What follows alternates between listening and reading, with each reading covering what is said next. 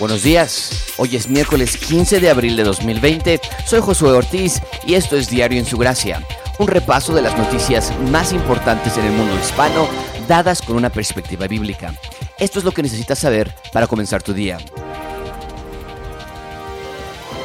Reuters publica, México acumula casi 5.400 casos de coronavirus, total de decesos supera los 400. Milenio publica en su versión digital de hoy qué es y cuándo iniciaría la fase 3 por coronavirus en México. La crisis que se viene en el sistema económico del mundo ya tiene nombre. Según el Fondo Monetario Internacional, la crisis que viene se llamará el Gran Confinamiento, publica hoy el Universal. ¿Cuáles son las lecciones que hemos aprendido en cuanto a lo esencial de la vida? Publica hoy El País en su columna el articulista Santiago Albarrico, un artículo llamado ¿Qué es lo esencial? El financiero, esto es lo que sabemos sobre los incendios en Chernóbil que han reactivado la radiación. BBC Mundo publica mega sequía en Chile, las imágenes satelitales que muestran las consecuencias de la escasez de lluvia en el país, la peor desde 1915. El mundo se escucha coronavirus, no es la excepción el día de hoy. Reuters, como ya lo mencioné, publica en su, en su periódico de este día que en México ya hay 5.400 casos de coronavirus. Se comienza a elevar de manera considerable la cantidad de personas que han sido contagiadas. No nada más esto, desafortunadamente también se comienza a elevar la cantidad de personas que han muerto. Según este artículo del día de hoy, México reportó 385 nuevos casos confirmados del coronavirus en el país, elevando elevando la cifra a un total de 5.399 contagios, según las autoridades de salud. Estimaciones de las autoridades sanitarias indican que el número de contagios en el país podría ser ocho veces mayor debido a que muchos de los infectados probablemente no fueron a consulta, no desarrollaron síntomas o no fueron debidamente diagnosticados por su médico. En México hay muchísimas personas que actúan de esta manera. A veces nosotros nada más lidiamos con las enfermedades en casa, no vamos, no acudimos a los médicos por la tardanza de las filas, por no alcanzar ficha o simplemente porque pensamos que lo podemos llevar.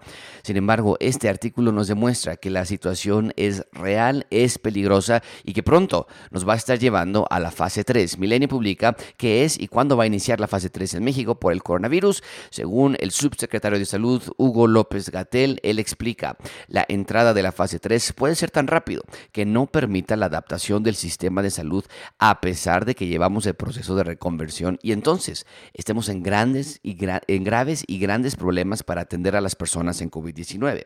Según el subsecretario, él dice, cuando venga la fase 3, que quedan poco día, pocos días literalmente para el inicio, vamos a tener una progresión acelerada y será irreversible. Lo que hagamos hoy, no nos quedan pocos días para hacerlo enérgicamente y evitar el contacto con otras personas el mayor, el mayor tiempo posible, no nada más los grupos en riesgo. Cabe mencionar que el jueves 9 de abril López Gatel anunció que la fase 3 iniciaría en aproximadamente 15 días, con lo que esta etapa arrancaría a fines de la próxima semana. Probablemente en los, 15, en los siguientes 15 días lleguemos a un punto donde resolveremos que la transmisión es lo suficientemente dispersa como para ser considerada la fase 3. El mundo entero está en aprietos, se ha visto lleno de personas en sus hospitales, incluso los países más desarrollados del mundo como Estados Unidos y otros países en Europa se han visto en situaciones oscuras, difíciles de controlar con respecto al tratamiento del coronavirus, particularmente en el segmento de personas que tienen el coronavirus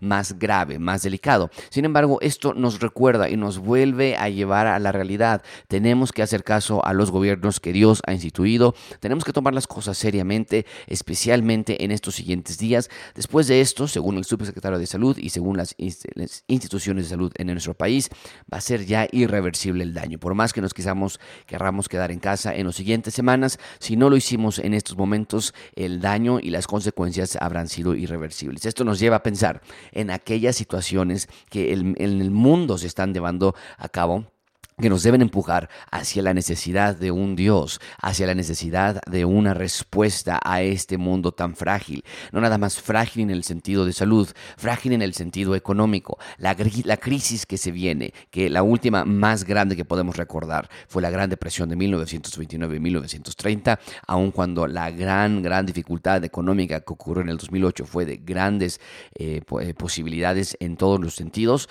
esta crisis le han denominado el gran confinamiento Leo el artículo en el Universal. El día de hoy ellos publican. El Fondo Monetario Internacional denominó a la crisis por COVID-19 como el gran confinamiento, momento histórico que va a marcar la peor recesión económica desde la Gran Depresión.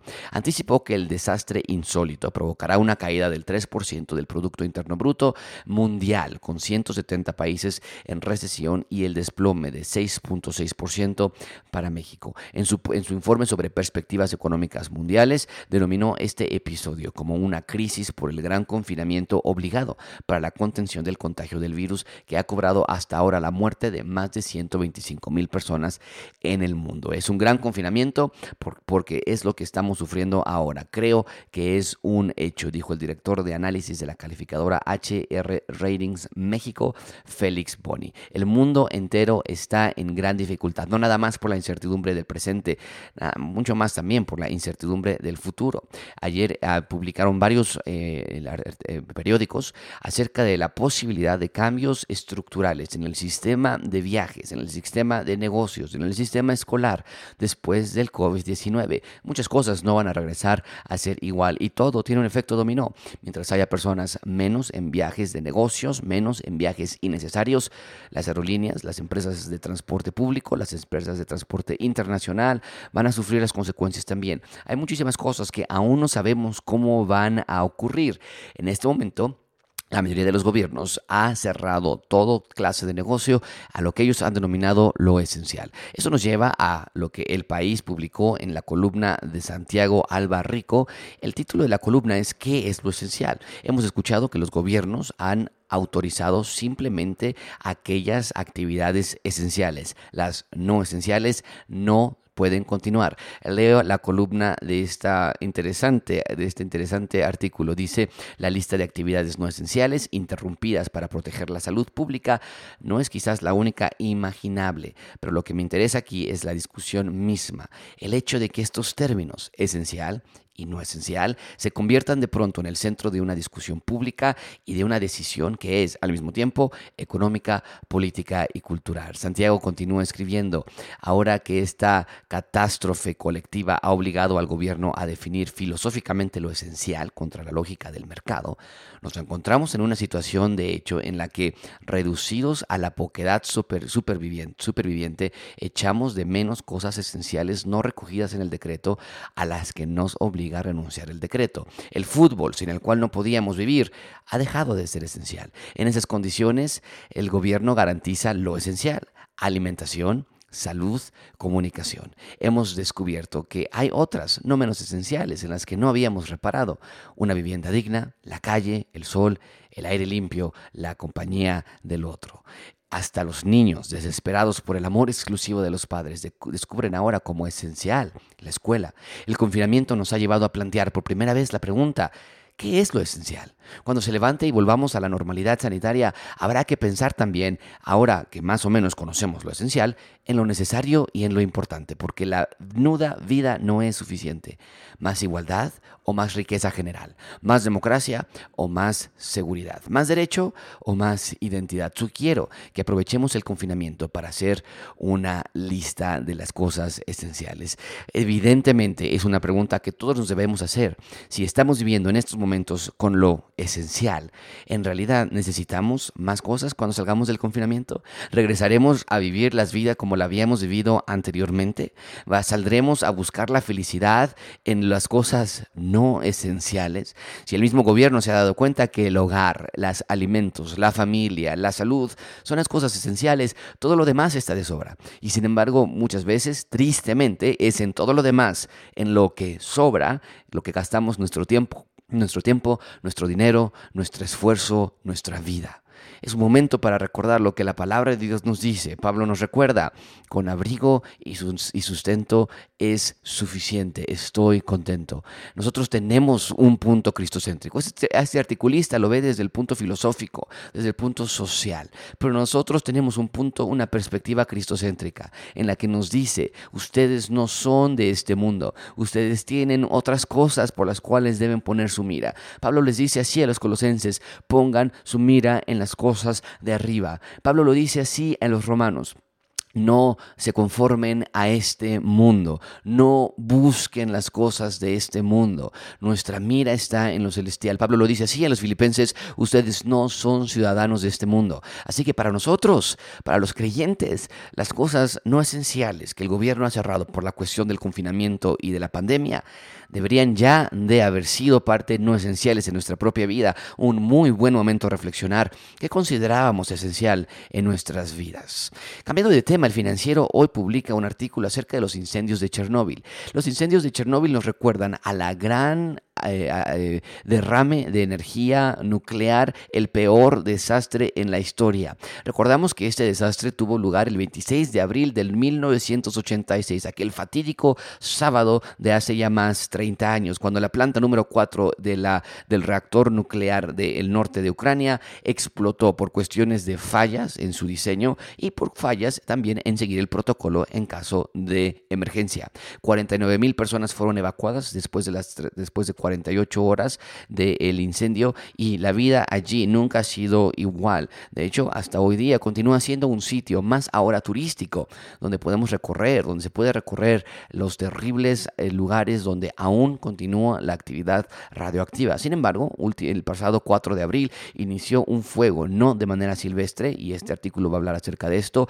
un fuego que reactivó la preocupación por las situaciones de con la contaminación nuclear que continúa Allí leo el artículo que el financiero publica hoy. Los incendios que se registran en la zona de exclusión de Chernóbil al norte de Ucrania continúan pese al esfuerzo de los bomberos y ya se encuentran este lunes a dos kilómetros de los depósitos de residuos radioactivos. Eh, radioactivos. Este lunes el fuego llegó a Pripyat y se encuentra a dos kilómetros de los depósitos de Pidlisny, donde se guardan los residuos más radioactivos de toda la zona de Chernóbil, informó en sus redes sociales, Yaroslav M. Lianenko, miembro del Consejo Público de la Agencia Estatal para la Gestión de la Zona de Exclusión. Las autoridades de Ucrania han advertido sobre un incremento en los niveles de radiación en la zona cercana a la abandonada planta nuclear de Chernóbil, según reportó The New York Times. La Agencia Estatal para la Gestión de la Zona de Exclusión tomó lectura sobre la radiación de la zona. Usualmente se registran niveles cercanos a los .14 microsievert pero por hora, pero ahora llega hasta los 2. Continúan luchando los equipos de emergencia contra el incendio forestal, lo que aumentó el temor a la elevación de la radiación en esa zona. Esto nos recuerda, nos vuelve a hacer pensar en lo que el ser humano hace, en todo lo que nosotros metemos nuestra mano. Allí, allí hay dificultad. Este incendio, cabe recalcar, fue hasta donde se entiende en las investigaciones recientes, provocado por una persona que inició un fuego en el pasto cercano a esa zona radioactiva y el viento lo llevó a salirse de control. BBC Mundo publica en su sección Mega sequía en Chile. Estas imágenes satelitales muestran las consecuencias de la escasez de lluvia en el país, que es la peor desde 1915. En, la búsqueda de artículos para el día de hoy encontré también que vienen diferentes tormentas, diferentes huracanes, diferentes problemas acercándose ya en la temporada de huracanes. El mundo está de cabeza. El mundo siempre ha estado de cabeza. No estamos en los momentos de señales del final del mundo porque el final del mundo, los días últimos del mundo han comenzado desde el día que el Señor Jesucristo regresó, ascendió al cielo. En ese sentido, vivimos en los últimos días o en los últimos días antes del fin del mundo desde ese entonces. Sin embargo, esto, más allá de mostrarnos que ya hay señales en que el Señor Jesucristo va a venir, porque reitero, el Señor Jesucristo puede llegar en cualquier momento, haya o no incendios, haya o no terremotos, haya o no pandemias, estas circunstancias que realmente son terribles para el ser humano, simplemente de nuevo demuestran muestran la necesidad de una restauración global, de una necesidad de un médico que venga a reparar aquellas cosas que están tan enfermas. En este artículo se lee que esta sequía es la peor de la historia. Leo de manera textual. Las sequías son comunes en climas mediterráneos como en el centro de Chile. Sin embargo, en esta zona de la capital de Santiago se, eh, es más eh, eh, que es, esta, es la más histórica esta sequía. Leo, estamos acostumbrados a tener poca agua en general y tener sequías. Sin embargo, tenemos un periodo que ha sido anormal. Llevamos una década en la que todos los años han sido deficitarios. No hubo ningún año con exceso de precipitaciones. Por eso es que la llamamos, para distinguirlos de las sequías normales, como la mega sequía. tradicionalmente, la falta de precipitaciones está asociada a los ciclos del niño y la niña, que son fenómenos que ocurren en el Pacífico tropical y controlan el clima en casi todo el mundo, y en particular en Chile central. Sin embargo, esta sequía extraordinaria por su duración se da en una condición neutra en el Pacífico. No es que hubo 10 años de la niña en forma recurrente. Entonces empiezas a sospechar que el factor detrás de esta crisis es en buena parte el cambio climático. ¿Cuáles son las consecuencias de esta megasequía? El artículo continúa. Una de las consecuencias visibles de la falta de lluvias en la región en el centro de Chile es que los embalses empiezan a tener menos agua. La vegetación también, que está acostumbrada a las sequías anuales, pero 10 años secos, también entonces hay una disminución muy grave de la vegetación. No nada más este, sino la fauna, los animales, el ambiente en total está siendo afectado.